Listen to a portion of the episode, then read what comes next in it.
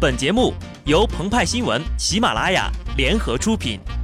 听澎湃新闻，新颖独到，无尿点。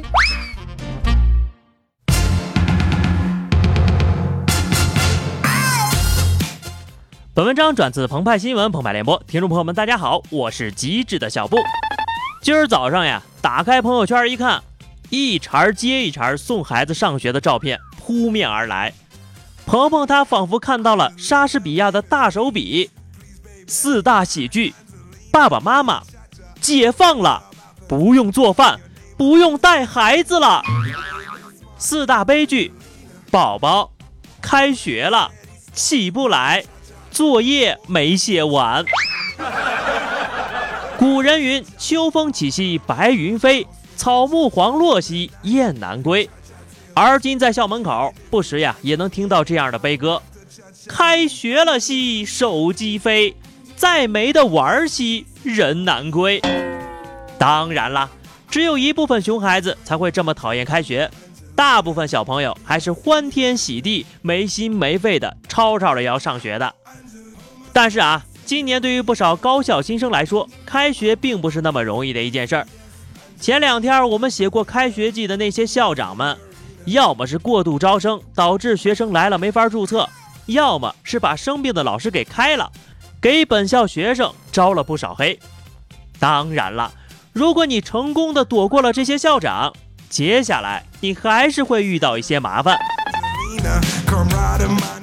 首先，学校得接新生吧。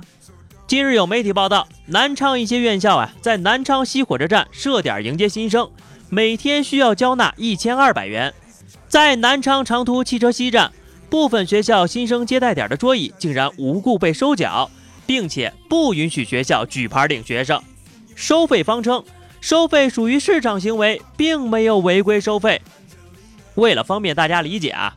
鹏鹏他就用《隋唐演义》里的一句话简单的翻译了一下：“此山是我开，此路是我栽，要想过此路，留下买路财。”对此，《检察日报》也说了，作为城市公共场所，不能沦为个别单位或部门的后花园，不要只把眼睛盯着眼前的利益，唯利是图，甚至于连院校迎新活动也要雁过拔毛。这下好不容易熬过了迎新，接下来呀就是满怀憧憬的开始准备迎接大学生活了。按照惯例呢，这时候肯定会有不少学长学姐出现在新生的身边。小学妹，你真是水灵灵啊！护肤品要不要？一看就是个好孩子。辅导书要不要？小学弟，你长得好可爱呀！电话卡要不要办一张？套餐要不要弄一个呀？到底买什么？这个时候呀，就要听听鹏鹏他的良心推荐了。近日，有北师大学生自发调研校园性骚扰事件，并发布了《沉默的铁狮：二零一六年北京师范大学校园性骚扰调查纪实报告》。不好的事情在每个学校多多少少都会偶有发生，但是啊。一个学校多年来发生的性骚扰事件，能把编年史、调查报告、纪实文学、论文写作、CAD 制图等多学科多专业融合到一起，当成一个项目进行研究，也是厉害到不要不要的呀！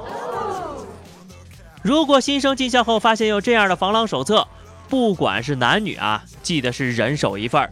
对此呢，北师大也表示，学校开展了专项行动，将依据相关规定严肃处理。绝不姑息。